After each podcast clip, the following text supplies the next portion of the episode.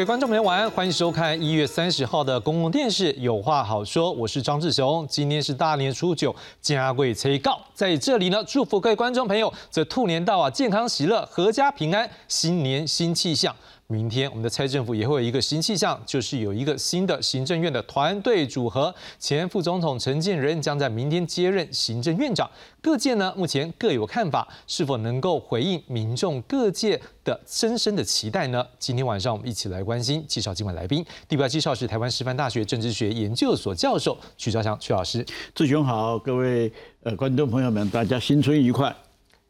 好，第二位要介绍是台大政治系教授左志东左老师。主持人好，各位观众大家好，祝大家新年愉快，兔年大吉。好，第三位要介绍是台湾师范大学政治学研究所教授范世平范老师。呃，志雄好，大家好，新年快乐。好像越后面可能比较不好，没有什么迹象。好，但我不知道啦，这样会不会也是像行政院长越到后面的话，会不会越不好做？因为可能前面有施政，或是有很多的问题，我们大家可以来讨论。不过今天开始，我们先来看看这蔡政府最新的人事公布。当整个情势走到这里，要有人承担的时候，就是我来担待，各位留下来。在行政院临时院会向大家告别，苏元昌成为总统民选以来任期最长的阁魁，强调这个团队通过检验纯度万分之九九九九，更送团队茶叶，要大家继续耐住高温。最后拍摄毕业照，也特别感谢阁员。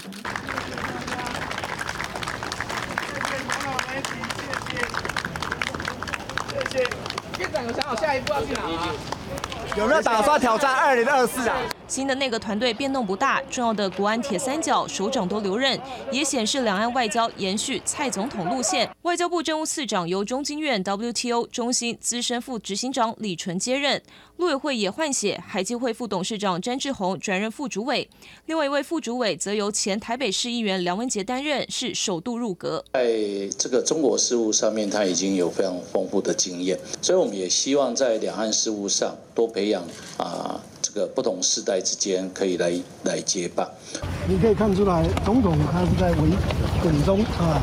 求稳。继续，我们继续工作啊，谢谢。另外，女性阁员也增加，除了留任的经济部长王美花、劳动部长许明春，新增加海委会主委管碧玲、财政部长庄翠云、侨委会委员长徐家清、原能会主委张静文。不过，这一党批评新内阁是派系分赃。立法院国民党团质疑陈建仁上任之后要不要查高端弊案，不满卫福部长薛瑞元留任。就是努力做事情，就是这个样子，嘿。那两个球队比赛，没有说上场的球员是由对方指定的，嘿。新阁魁陈建仁三十一号要正式上任，首要面对发现金挑战。行任秘书长李梦燕表示，院长将在开议当天拜会各个党团，希望尽速通过特别条例。如果获得共识，目前电脑系统开发也很有把握，有机会比原先预定的四月份提前发放现金。记者韩一晨、谢龙庄志成台北报道。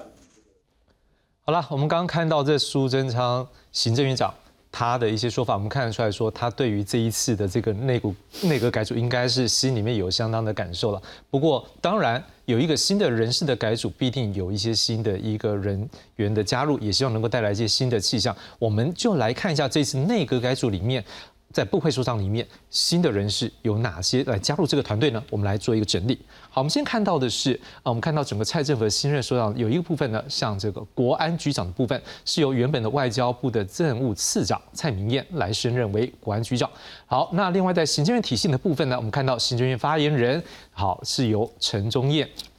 那在政务委员的部分呢？原本的文化部长李永德来转任政务委员。那另外在内政部长呢，则是由前基隆市长林佑昌来接任。财政部长部分呢，由原本财政部的次长庄翠云来接任。在文化部长部分，由过去担任这个哦原本的高雄市副市长史哲来接任。好，那侨委会委员长徐家清从原本的副委员长来升任。那海委会主委管碧林，大家都很熟悉啊，就是民进党的立委来转换为行政的一个团队。那原能会主委张静文，他原本是副主委，升任主委。国立故宫博物院院长肖中华，他原本是文化部正次，那在这一次呢，也转换到这故宫博物院的院长。好，那接着我们来看到的是，在这一次呢，在今天下午的记者会上，这行政院秘书长除了公布最后一波的人事案之外呢，他也提到新内阁的特色。他说，未来陈建仁带领这个内阁呢，核心价值是温暖以及坚韧。那四大原则来找寻这次内阁的人事，第一个是稳健的衔接政务，第二个是扩大世代参与。第三个是增加女性阁员，第四个是延揽地方人才。我一开始第一个题目要请问下曲老师，您认为依照您目前看到这相关的一个人事案的部分？有没有符合这四大原则，或者是您的看法？我想，这个是我讲的，呃，不客气一点，直接一点。其实这个是作文比赛了啊，就是所以就是说，呃，这个新内阁嘛，我们当然它总是有一些正面的形容词。那对这个我们基本上没有太大的意见，也是祝也也希望新内阁能够做得好，因为只有内阁做得好，台湾人民才能够过比较好的日子。所以说没有道理去唱衰它。不过呢，从这个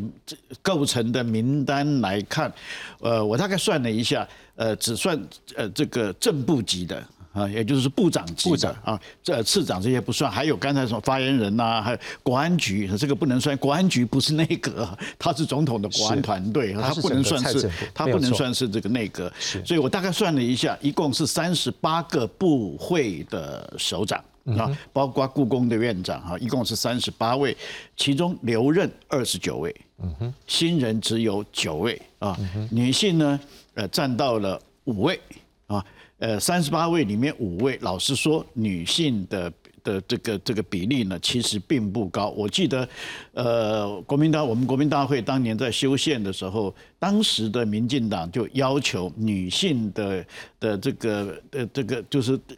不分区的名额啊。呃，要四分之一，最少要占总额的四分之一不打折啊。那么阁员我们就不讲那么那么高的时候，你至少五分之一，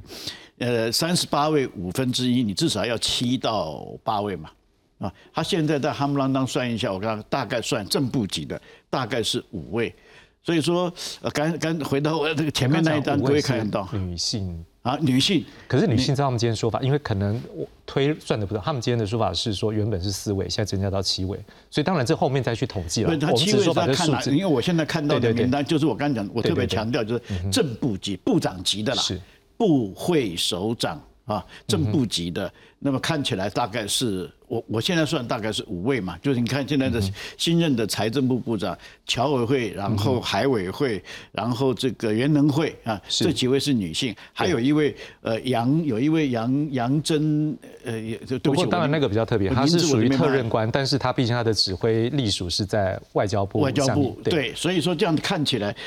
包含他在内大概是五位。哦，没有照他们说法了。我我在老师，因为他们大家今天说法是说原本是四了，那再加加上我们这边是加上。三嘛，哦，就是原来就任的，就是原来旧的，就是新的里面有有有有有等于四位了。哎，三到三四，反正他最后是讲七了。所以我因为我只想说这数字，他们有说法，所以我跟您在总数女性的话，大概总数你你至少就如果我刚刚讲的，如果以四分之一的标准来，而且四分之一的标准不是别人讲的，是当年民进党就提出来的。OK，最少要四分之一不打折啊，这个各位就可以查得到，在一九九七年修宪的时候，这个是当时民进党的一个诉求。那现在很明显的，他并没有达到这样的标准，而且总的新人大概二十，我刚才就讲三十八位里面只有九位嘛，所以难怪苏贞昌苏院长，刚才各位也有看到那个镜头，苏院长的那个话，其实我听起来是有一点。这有一点喝的水果醋的那个那个味道有没有？就是呃，这这意思就是大家都没有走了哈，呃，他呃就只换了阁魁，对，换了阁魁以后，当然算新格了，因为阁魁是新的，可是你的阁员阁僚基本上还是旧的哈，呃，而且还要再加上一件事情啊，这一任的内阁不管做得好和做得不好，我刚刚讲我们希望他做得好，但是时间只有十六个月。他呃，明天接任上任嘛，中间一一帆风顺，做到要下台要换内要整个内阁要再改选，是二零二四年明年的五月二十号，这各位就可以算算他的日子。他就是只有十六个月，时间其实不长。是啊，那么一个十十六个月的这个任期的一个内阁，呃，你说他的他的政策要完全创新，这个我们学过公共政策人都知道不可能。啊，因为你一个政策你要提出创新的政策的话，你事先一定要经过规划政策的规划，然后政策要执行，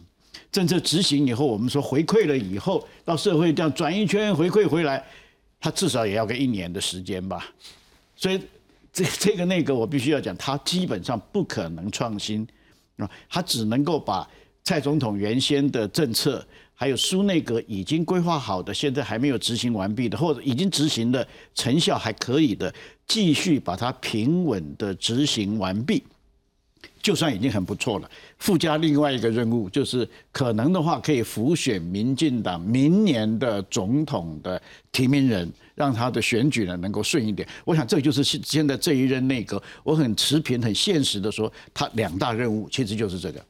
好，那当然从徐老师的一个角度有这样的一个观察，我们也来仔细来看看，那蔡政府、蔡总统他到底对这样新的内阁，他有一些怎么样的一个期待？来，我们来看一下。好，蔡总统在这个之前的一个记者会上，他有强调，这个未来这个温暖坚韧内阁啊，要有一个四大任务哦。好，第一个呢，就是阶段性的盘整各项的防疫措施，希望让社会呢，在这个疫情冲击之后，能够疗愈、满稳健的迈向疫后复苏的新生活。接着第二点呢，是进行社会照顾体系的总检讨，包括育儿、长照、租屋族、房贷族、学贷压力、缺工等等的问题，还有像是扫毒、扫黑、反诈骗，希望让国民的生活能够安定、安全的这些措施呢，要持续的检讨。面对全球经济变局和通货膨胀，要全方位、更贴心的照顾人民生活。第三个是提升国家基础建设，确保农渔民的生计，强化中小企业体质，协助传统产业升级再造，为下一个十年农村生活和产业发展奠定前瞻坚韧的里程碑。第四个，推进六大核心战略产业，巩固半导体产业优势，为下一个世代科技研发打造竞争力的体制。朱老师。四个任务，总统已经指派给了这个陈建仁所率领的内阁了。您怎么看这四个任务对于台湾的发展重不重要？或者是您怎么样看说这个新的内阁是不是有能力能够把这四大的一个任务，或者是像刚刚徐老师一样讲的，把这些原本就有一些政策继续往这方向来推动呢？这四个任务当然是很重要的，呃，但是这个新的内阁组成看不出来是符合这四个大任务的需要，为什么呢？第一个，我们看到这里头有两大任务，一个这是跟产业有关的，一个叫提升国家基础建设，一个是推动六大核心战略产业。但是，请大家看一看我们新内阁的人事布局，有几位呃新的官员，像刚才曲老师讲，总共有九位，这九位里头有哪一位是从产业界来的？我们的这个旧的团队，旧的这个经济部门的相关的呃部会首长，更动的有哪哪些？我们的经济部长没有跟动吧？我们的这个国发会主委没有跟动吧？我们唯一动的是一个财政部长，他是内生的，就是原来的公务体系，原来就在这个体制里头。那他是最主要是处理国国家财产的、国有财产的。所以从产业的需要来看，没有错，大家都很关心产业的发展。但是，呃，我们今年可能会碰到一个全球衰退的情况，而我们的内阁团队看起来没有在这一方面。为了这个目标而布局，我们在说这个疫后的防疫措施的调整，这个其实是过去这一年大家对那个非常不满的地方。为什么在陈时中竞选台北市长的时候，有那么多人去呃表达对他的不满？因为就是在防疫的过程里头，很多人失去了生计，没有得到及时的支持。那么现在好了，现在的这个卫福部长是谁？还是选前的薛瑞元，没有改变呢？那就表示说，蔡总统不认为过去薛瑞元做的有什么不对，或者说过去的卫福部有什么不对，那你怎么会回应民众的不满呢？再来，我们看到社会照顾体系，社会照顾体系及直接相关的，除了卫福部之外，还有哪一个部门？就是劳动部，劳动部长有没有换人？也没有换人。其实像这个时代力量就提出来了，说，哎，劳动部应该要去推动最低工资法。他认为没有这个东西，没有办法去改善劳工的待遇、劳工的处境。那这个里头也没有看到他换人或者政府有这有这样子的一个政策上的宣示，所以我们当然承认，就是说这些目标都是很重要的，对国家来讲，对人民来说都是非常关切的。但是在内阁的布局里头，我看不到对这样子任务的一个实际的一个回应，实际上的一个呃。分配，我们看不到这样子的一个安排。那我更进一步说，其实还有一些其他的问题，也应该在这个问，在这个内阁的任务里头，应该要处理的是什么呢？其实，在去年大家最不满意的一点是什么？就是我们整个政府的公开透明出了很大的问题。那在这个新的人事布局里头，有没有针对这一点去做一个调整？有没有在一个未来内阁的形式上能够？更贴近民意。蔡总统在二零一六年的时候说：“如果我你来跟政府反映，政府不听，你可以来拍桌。”那现在大家拍了桌子了，结果嘞，呃，该看到的文件还是看不到。所以我想这些东西都是大家很关切，而且是去年选举明确明确的反映出来老百姓的不满所在。那我觉得很遗憾的是，在蔡总统提出的这四大任务里头，没有包含到这一点。我想就是卓老师刚刚讲完之后，搞不好就是这个行政院如果有些他们的公务人员有在看我们的节目的时候，搞不好他们可以来跟上面的政务人员来说一下，也来听一下您的这个建议，看新的团队是不是像透明这部分也是可以来做处理了哈。好，那当然就是我们要来关注一下，就是说，那如果说已经接连两位老师都有感觉到说好像。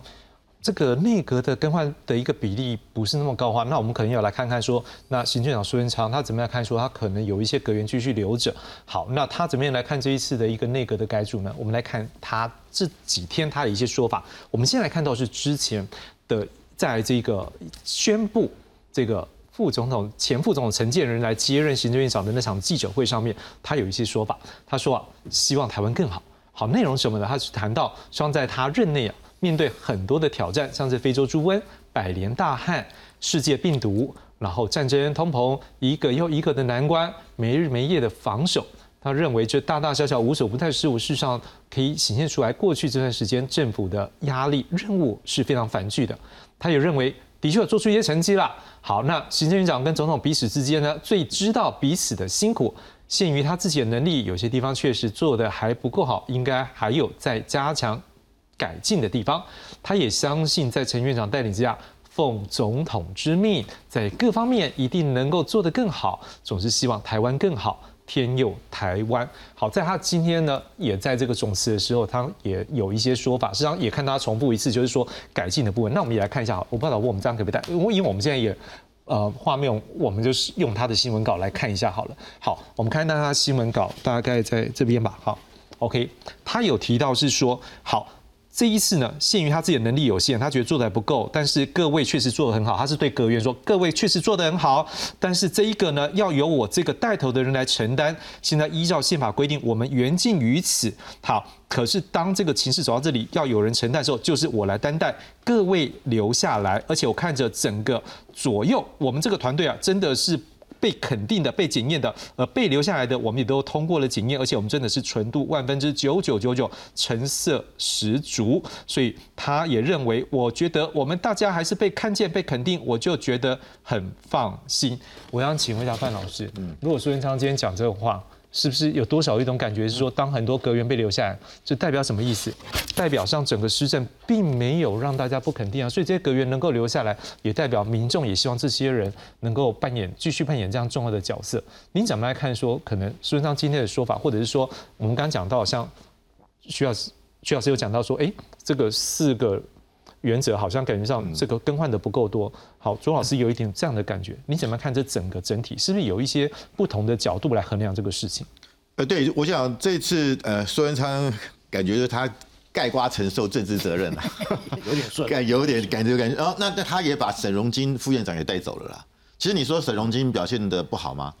呃，台湾的经济至少起码在去年。或者前几年在疫情高的时候，台湾的经济成长率是四小龙之冠啊，还首次超过了中国大陆。所以说，呃，沈荣金我觉得他肯定也觉得很委屈啊，他他是负责经济这一块啊，他也觉得他不啊，所以我觉得他就这个政治责任啊，啊，就是说，因为去年一一二六民进党选的太差了，所以现在就是啊，苏贞昌跟沈荣金一起下台。那至于其他的部会首长，当然你说防疫呃好不好啊？我想陈时中选的结果大家看得很清楚。但是薛岳元，因为他是去年七月才接这个卫福部长啊，你要他现在下台，那，他中间但他有一些发言不当的地方，我觉得可以再讨论。但事实上他等于没有犯太大的错误，所以可能要他下台，可能也这个理由不够充分啊。不过从这个人事来看，我看到两点，一个就是说，民进党的学运世代啊，我们知道就是一九九零年的野百合学运世代，大概这次到浮出台面了啊，甚至有时候这是当部长，例如像郑文灿啊，例如说你像这个林佑昌、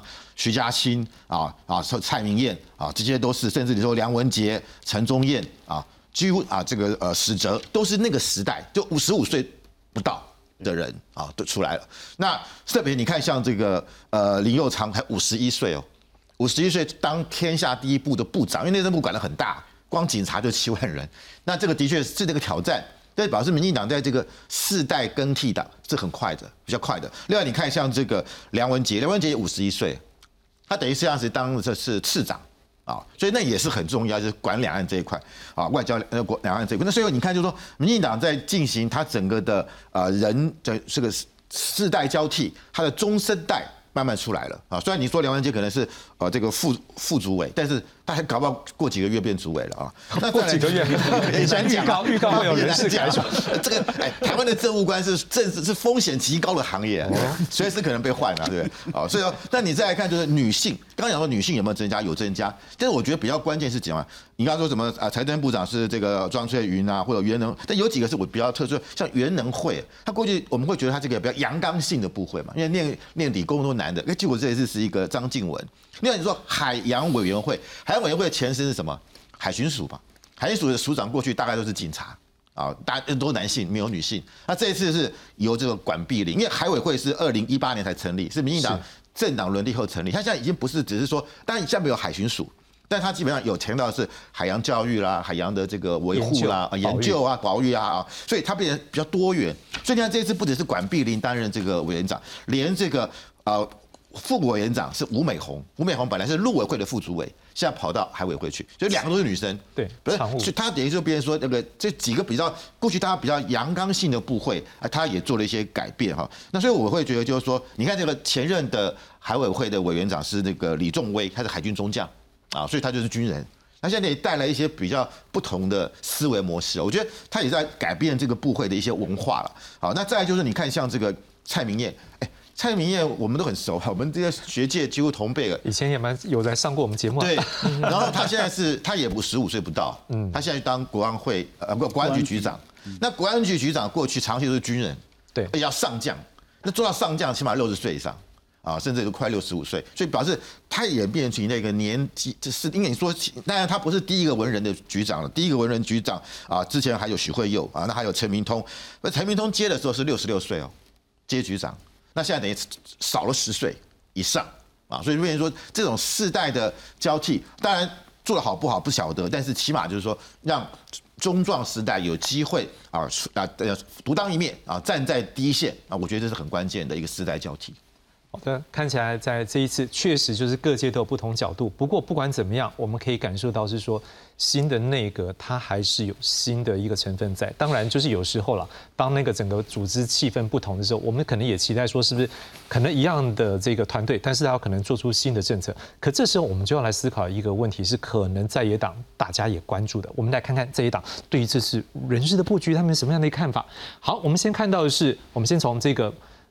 执政党部分好了，这民进党主席赖清德他有强调，希望陈建仁能够率领团队完成蔡总统交付的各项使命，也展现宗教家慈悲的精神，带给社会温暖和关怀。可以看到，至少执政党这边是。希望继续的温暖。好，那国民党主席朱立伦呢？当然他的说法我们就要来关注一下，在野党怎么样看呢？他说内阁改组平庸没有特色。他说面对这么多的国内外挑战，后疫情经济危机，财经国安团队都没有亮点跟特色，看不出未来的布局方向，显然都是基于民进党内派系的安排，代表民进党党意超过民意。我们可以看到他特别强调的是派系，他认为民进党内派系的一个安排上面。是超过了这个政治政府的一个运作的角度是党意超过民意，所以当然这是国民党的一个看法。那在民众民众党的部分呢，民众党主席柯文哲说，上任先做一段时间之后，才能精确评估。他希望新的内阁认真一点做事，不要搞一些奇奇怪怪的事。民众党主。民众党立委邱成远说，陈建仁对于重要阁员几乎都没有主导权，他认为是一个小英代理内阁。我们看到这这一段好像切在两个部分，一个他们认为说是民进党内的派系来分布这些的人事布局，另外一个也质疑说陈建仁是不是能够带领这个内阁是完全自己的一个充分的施政，还是说他只是在代理这个过去蔡就是说蔡英文的一个。旨意呢？那我不知道说徐小新怎么看，在野党间为什么会这样看？还是说事实上这样已经可以闻到这次内阁改组已经闻到一些对于未来二零二四的总统选举味？我想这个跟二零二四年的总统选举还没有太直接的关系，因为我严格的说，现在二零二四的候选人都是准候选人，都还没有正式产生，包含赖清德跟已经自己宣布过好几次要参选的柯文哲啊，这个都是准候选人，那更不要讲国民党了哈。但是呃，就我们就看这张表哈，三个党主席，刚好台湾现在的三个大党啊，第一个是呃民进党，那民进党站在赖清德主席呢，站在执政党的立场。他这样子讲，而且你们各位可以看，跟蔡总统前面的那个讲话，前面的那张图卡讲的几乎精神是一样的啊。所以换句话讲，他们这次已经定位了。陈陈建仁先生，因为他有专业，而且他是呃这个天主教的的的这个所谓叫圣光是吧？啊，所以他圣骑士，呃圣骑士，OK，所以他有这样子的一个宗教者的一个一个一个身份，所以就把他定位成为宗教家的慈悲精神，然后有温暖有坚韧，OK，那这个就是我刚才讲的嘛，作文比赛嘛，这个呃看题书呃看看图说故事呃基本上 OK 啊，这符合他呃这个执政党的立场呃。国民党这个讲法呢，基本上也呃也也是符合反对党。党主席讲的一个基本的的一个一个批判了，因为你总不能叫国民党主席弄个怕婆啊嘛，然后也讲说他他很棒啊，他很温暖啊，他是他是圣者啦，那那不可能嘛，所以他这样讲也是恰到好处，而且有有一个重点，也确确实实这一次民进党的这一次这个所谓的新内阁，基本上派系色彩是蛮浓厚的。我直接挑挑明了讲，尤其是新系的人马有没有？哦，他讲个讲新新新潮流系新潮流派。啊，这个基本上可以说是假个没有，呃，最最搞东西油了哈啊。那所以别别的派系的至少就心里都不爽，连总统所属的鹰派有没有？呃，可能看的都会心里很不是味道了。所以说基本上，呃，这样子讲法，呃，就是朱立伦这样的讲法也蛮符合他的身份。呃，最直接的，我相信观众朋友们也看得最清、最容易看懂的，就是柯文哲讲讲讲的那个话嘛。啊，他对这个内阁没有什么特特别的期待，唯一的期待就不要搞一些奇奇怪怪的事情啊。那什么叫奇奇怪怪？就是。刚才左老师其实也讲了嘛，该给人家看的的的的的那的记录就给人家看看嘛，要不然就说丢掉了，要不然就说什么封存三十年，这个就是叫做奇奇怪怪嘛。你就说你你你说陈世忠有做的多不好吗？其实也也没有说真的多多不好，尤其是你看疫情刚刚开始的头几个月，第一波疫情的时候有没有？基本上他是守住的啊。后来当然就就逐渐做的不好，可是那可是这个里面最奇怪就是那个疫苗的那个事情，真的是非常的奇怪啊！所以柯文哲讲那个话也很符合他的特色啊，而且我相信观众朋友们也特别看得懂，所以我们也很期待了。未来虽然说这个所谓的所谓的新格，因为我一直在强调这个话，所谓的新格，因为它是并不新啊，它是新瓶装的旧酒啊。但是，毕竟瓶子是新的嘛，对不对？换了个包装嘛，那就不要再搞奇奇怪怪的事情了。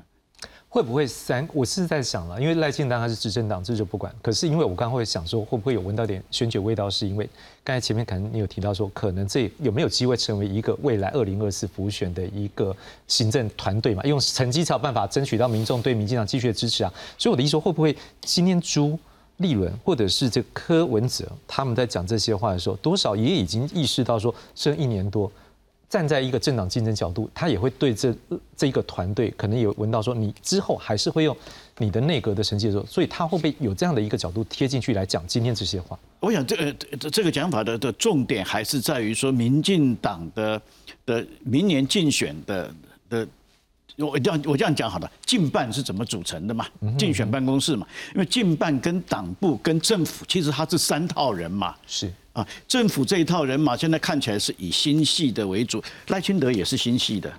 啊，所以他们他们这个这个中间是合作的关系，还是有其他的可能的化学变化会在这个里面？因为内阁的头。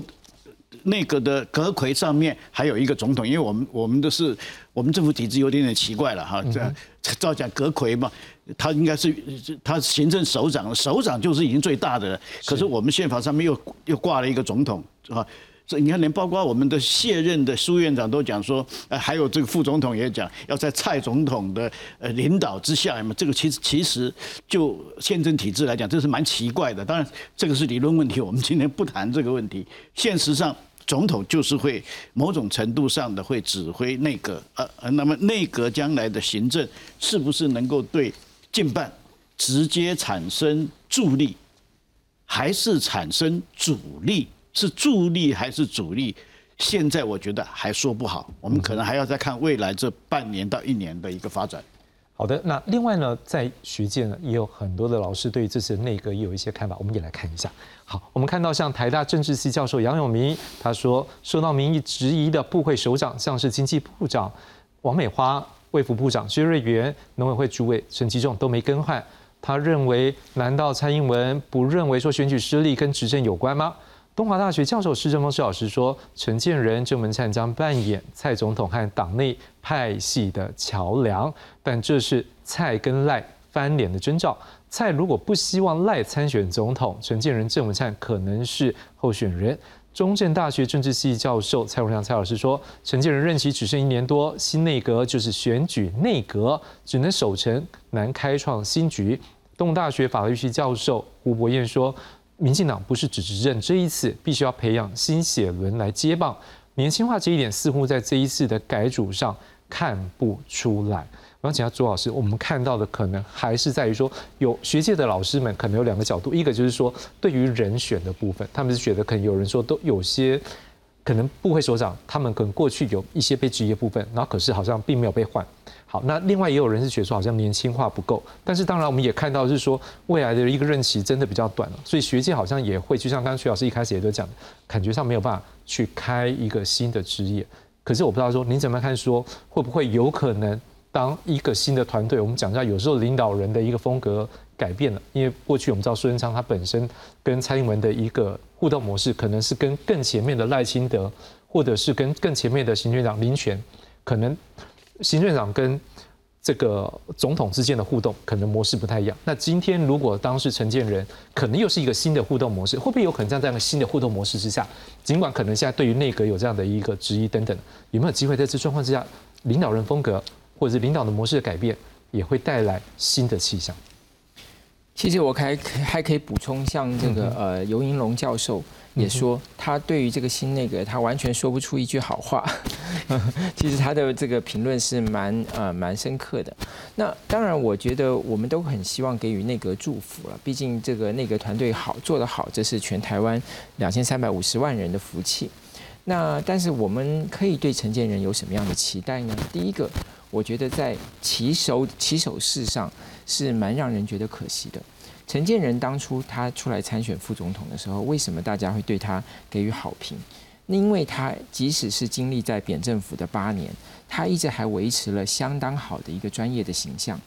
但是我们来看这一次的内阁的组成，它的专业性如何？比如像刚刚大家讲到了这个呃派系共治，其实派系共治就是意味着你的内阁的专业性其实是蛮低的。我举两个人来看，一个是管碧玲。管碧玲在他担任这个呃立法委员的时候，一般人认为他是教育文化这个这个专业的。那他跟海洋事务相关的发言、质询、提案不到百分之十，有的其有的算的更低，大概都低于百分之五。但他居然担担任了一个海洋事务委员会的主任委员。那我们再说徐家清，如果这一次没有公布他是侨委会主委、侨委会委员长，没有人知道他在侨委会。事实上，他过去几年还有过一个发言说，呃，八二三炮战是国民党跟共产党的事情。那这个跟民进党没有关系，这件事情得罪了很多金门的乡亲啊。那金门的乡亲是在侨务上非常重要的一个支柱啊，因为金门人到海外去，呃，在海外华侨里头的人数非常多，所以我从这两个人士里头来看，我就觉得这里头的专业性其实很有很大的折扣。那但是回头过来讲，就是说陈建仁怎么样要去能够。去用他的专业，用他的这种宗教教宗教家的精神，能够让大家有一个不一样的看法呢？我认为要做到两件事情。第一个，他必须要勇敢的去面对高端的质疑，因为过去他曾经替高端背书嘛。那么他现在既然当了行政院长，他就不能再回避这个问题。那愿不愿意启动一个关于高端疫苗的这个决策过程的调查，把所有的文件都公开出来？那他的责任当然，当他当初有参与实验，他也说了话，可是他毕竟不是当时的决策者，所以我觉得他可以以他的专业，以他的一个相对客观的身份。那如果政府有做错，就是说把这件事情公诸于世，那有政府有做错的，坦然的向社会道歉，有相关的补救也要去做它。我觉得很多那个我在去年选前看到很多的年轻人对于施打了高端无法出国这件事情是非常的不满。很多计程车司机当时不满说，他们等不到疫苗，结果发现政府在等高端。那像这些事情，其实民众都在等一个答案。承建人可以做这件事情，承建人可以做的第二件事情，刚才讲到了宗教家的精神，承建人能不能超越民进党？就因为未来这一年，我们可以看到，因为进入总统大选，蓝绿攻防一定会非常的激烈。这时候，我们期待的不是一个替民进党去拼总统大选的内阁，我们期待的是一个能够稳定社会的内阁。你能够做到行政总理，能够做到去所有的施政是在追求绝大多数民众的共同意见，跨党派的国民党的意见，呃，民众党的意见都能够纳入在你决策的这个被过程里头。那我认为你就可以赢得民众的尊敬。当你忘掉你的民进党身份，当你忘掉你的你想要的掌声，你的掌声、你的肯定就会源源不断而来。哦，范老师，我想请教，就像周老师他所讲，他会可能给这个未来的行政院长陈建有两个期许，一个可能针对像，例如说高端的疫苗案的一个相关调查，或者是说第二个，在未来可能蓝绿的，因为总统选举可能比较高度紧张的一个。时空的环境下，它可以扮演一个稳定社会的一个角色。但如果就这两点，那范老师怎么样看？呃，第一个我也赞同哈，就是说有关于这次疫苗的问题。那既然这样，大家就公开啊，找这个呃大家相信的第三者或者各个学术单位派啊各种各方面的人来做一个清楚的调查。那陈陈建仁他当初也不是没有担任官职嘛，他可以他自己又是公卫博士，我相信他有他的专业啊，那就是开诚布公啊，有问题。啊，该该处分、该处理、该法办就法办啊！我不要有任何的这个隐藏。那我相信民主国家，就算你现在继续 隐藏，未来如果政党轮替，还是可能把资料挖出来啊，那更难看啊。那第二个有关于就是，呃，我们相信说陈建仁，因为他他本身他这个宗教的这个情怀，就是大家会觉得他比较没有那么的啊，像一般的政治人物那么的咄咄逼人。啊第二个大家不要忘记啊，他的父亲陈新安。是当在过去是代表国民党参加高雄县，而且当选县长的，他的父亲是白派的创始者，所以其实陈建仁他的家族来讲，反而跟国民党的关系比较近。他自己其实到去年才加入民进党的，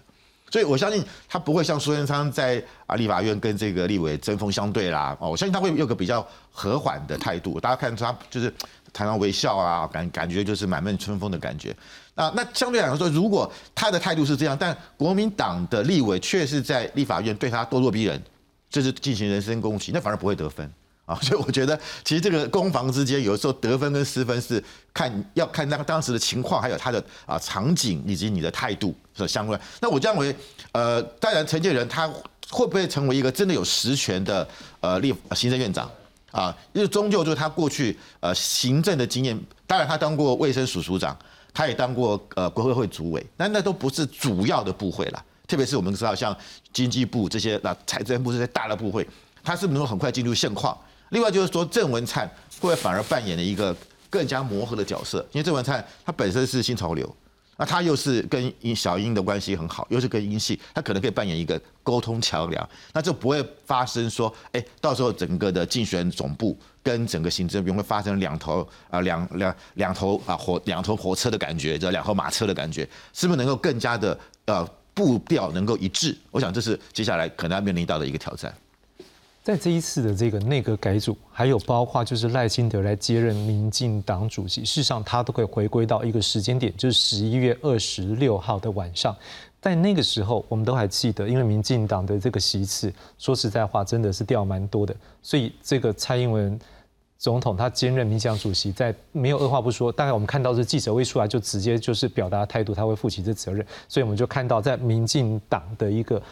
这个主席部分，我们看到就是接着由赖清德上来。当然，这部分我们之前有一些讨论，这可能也是未来民进党一个转变或者是一个改变的一个。不过，我们也看到是在这一次行政院长需要请辞这件事情，也是到最后等到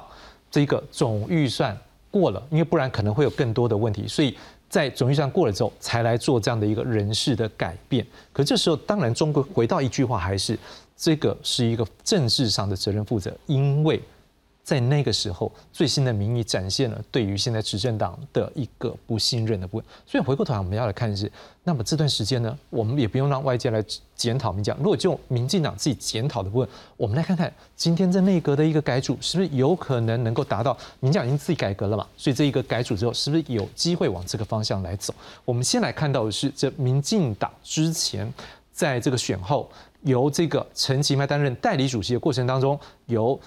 郑文灿就是即将要担任这一个行政院副院长的郑文灿呢，他那时候扮演一个召集人的一个角色的时候呢，他来做的一个一个内部检讨报告。我们从这个报告里面，我们来看看民进党怎么样看这一次他们的一个败选。好，青年选票和中年选票的流失是九合一选举挫败的主因。好，当然青年选票跟中间选票为什么会流失？可能我们在。几位老师也可以来帮帮我们看一下。好，第一个，他们觉得有状况的问题的是，可能是疫苗的部分，因为在疫苗的攻防的混乱情况下，可能会有一些对民进党不利的讯息。第二个是通货膨胀，因为在疫情过程当中，在全世界或者是在这个整个相邻近国家或等等的这国家。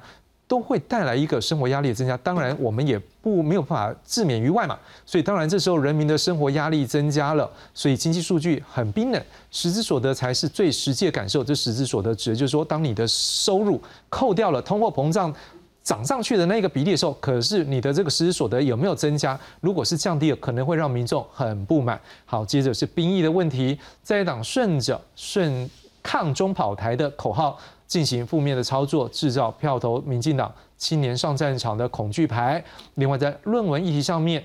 这个学术论文的部分呢，当时相关的案子，尤其是这个新竹市长林志坚，他到桃园来参选桃园市长这部分呢，这个议题他的论文的议题没有办法及时的止写，引发民众的不满，挣钱换将也影响了年轻人的信赖。另外是黑金治安。当时社会可能有一些治安上面的问题，也有一些是来自于政治人物或者是跟一些人士之间有黑金疑虑的部分呢，没有办法及时有效说明清楚的处理，造成执政不利、黑白模糊、执政特权的疑虑。另外，我们来看到的是现在的民进党主席赖清德，他在上任这个主席之前，实际上他在各地也办了一些说明会，在这个说明会过程当中，他也针对败选的部分呢，有他的看法。第一个，他认为，民进党要杜绝黑金，彻底解决学术伦理论文等等这些的问题，落实排黑条款、廉政条例，建立制度审视候选人学伦的问题。另外，第二个要运用民主原则增补人才，希望用公平、公正、公开机制扩大人才的增补，团结不怕竞争，竞争更有助团结，要用民主来回应社会的期待。所以，他等于是更强调的是说。不用担心竞争，更重要的是你要能够维持一个民主的一个价值。第三，要找回支持民进党的多元力量。民进党执政绝对不是不能够被批评，但他也希望这些批评呢是能够基于事实，有助于进步改革的建设性意见，更不会是禁禁忌。第四个，可能也是所有年轻世代可能你们很在意的，我们都认为这很重要的，就是回应价值的议题。尤其对年轻世代居住正义的问题、低薪的问题，这叫做世代正义。民进党身为执政党，应该提出的改革方案。徐老师，我们把这些东西，这也不是其他党讲的，这些都是民进党内部，还有包括现在的党主席赖清德讲的。您认为这些的一个方向？目前在这个新内阁的一个改组上，是不是已经闻到这些部分有要针对这些角度去做处理？不管是不是人，或者是未来有可能往这个方向走。呃，我个人的感觉是，内阁可能跟赖清德赖主席讲的这些问题恐怕不太搭嘎啊。也就是说，你现在我我没有办法从现在就今天呃的公布的这个新的名单跟这些问题能够完全。就是还没有办法找到连接点，就直接哎，对它的连接点，就是它那个连接点在哪里，我真的是看不出来啊。但是呃呃，就目前这呃这一次跟跟我上一次到你这个节目来看到的所谓的检讨的民进党检讨的内容比较起来，这个是实在多了，这个比较接近接近于呃这个问题的核心，尤其是前面那张图卡表示说，呃，民进党在至至少在赖清德先生担任党主席以后这么短的时间里面，他真的是在面对说。呃，问题在哪里啊？因为当然这个也跟他明年选举会有关。其中我个人呢，我个人觉得我我我比较关切的，而且跟我自己研究这个问题这么多年，也也是我的心得哈。经常有人在问说，为什么从二零一六年开始，台湾的选举啊，做就变成一种极端选举的现象？二零一六年民进党大，呃，民进党胜；二零一八年国民党大胜啊；二零二零年民进党超胜。二零二二年啊，二二二零二二年，去年年底，民进党又输，而且他他那他非常的极端，赢，就两他不但是在摇摆，两边要赢就大赢，而且赢的都是非常大，而且那个幅度越大。老师这个关键问题对，就是这个问题，关键在哪里？我的解答是前面那张图卡，如果导导播能够把调，也会前面一张，对。各位看一下这个青年选票与中间选票流失是九合一选举挫败的主要原因，这是民进党检讨出来的，或者说赖清德赖主席他们检讨出来这一点。我刚才讲的那个现象，答案就在这个地方。啊，青年选票也好，中间选票也好，也有有我们政治学界有人把称之叫有理选票也好，我不管你去用什么名字形容它，这就是台湾现在有一批大概二十岁到二十五岁，甚至有一些可以到四十岁左右这一些这一些人，他们对这对现在的所谓传统的政党完全没有忠诚度的，他不像传统老一辈老一辈人，我是蓝的我就永远效忠于蓝，我是绿的我就永远效忠于绿，两者没有交集。现在年轻的这一辈，他对蓝绿没有所谓的包袱，或者说没有所谓政党的忠诚度、忠诚感，他完全是看你政党的表现。像这张图卡里面讲的疫苗也好、通膨也好、兵役也好、论文也好。啊，这些问题过去比较少讨论，黑金以前常常讨论。这几个问题里面，它就变成现在年轻选民大家关切这个问题。结果你民进党没有处理好，所以二零二零二二年我就给你难堪。但相对的，如果处理得好，也许他又摆回来了。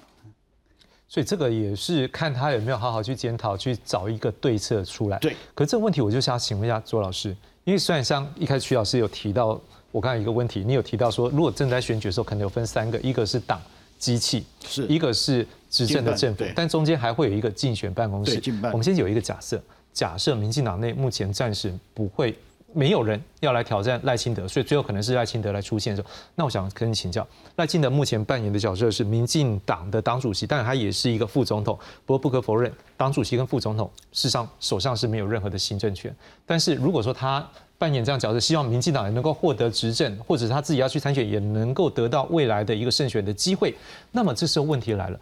是不是府院党以后的运作，是不是党这边可能也要请？在这个政府的部门或者是相关的行政团队，也能够，他们这边可能党有一些研究嘛，或者是有一些想法，说怎么样是民众需要的、想要的，或者是像我们刚刚所讲，检讨报告指出来方能够做一个改进。那这时候府院党的一个运作关系可能会是什么样？比较有可能能够真的做得到。当然，另外一个问题是，除了执政党之外，在野党也会思考。所以现在，报告民众党的这个柯文哲，或者是国民党不知道是谁，然后。这部分也会不会就是猛攻这些可能比较目前这些比较弱势，或者是让自己检讨这些做的不好的地方，是不是这也会是大家角力的地方？是我攻你，但是我要提出更好的政策。我从这两个角度，你怎么看福原党或者是在野党的一个作为？首先，我们看府院党的一个问题，主要核心还是在于蔡总统跟赖主席之间的一个磨合。那么这一次有一些媒体是说，呃，这一次内阁里头有两个是所谓的青睐的人士，一个是呃行政院的秘书长李梦燕，另外一个就是发言人陈宗彦。但是这两个人呢，其实你说他重要吗？很重要，因为一个是整个协调整个部整个整个行政院，一个是对外发言。但另外一个呢，这两个都没有办法去分配资源。呃，过去罗秉成的时候，他还是政务委员，现在陈忠彦连政务委员都不是，所以我认为这个蔡总统跟赖主席之间的磨合，我认为还有一段路要走。现在看起来呢，我认为双方的磨合还不到可以如新使臂那样子去。把两个大两个部门两个大的部门能够统整在一起。第二个，从在野党来说，我认为赖主席所提出来这些，的确是很民进党重要的一些缺失，重大的一些缺失。但核心里头其实有一个，就是赖主席虽然提到说民进党不是不能批评，但他说了是必须本于事实。但是什么是事实呢？因为有很多的事实也是不断的在争辩当中。我认为赖主席向前跨出了一步，就是告诉大家说，其实一个民主的政党、一个民主的国家，政府跟执政党是要勇于接受批评的。我觉得这一点应该是给予他肯定。但下一个问题就在于说，你执政党是不是，甚至是政府是不是能够不要经常用所谓的认知作战来钳制民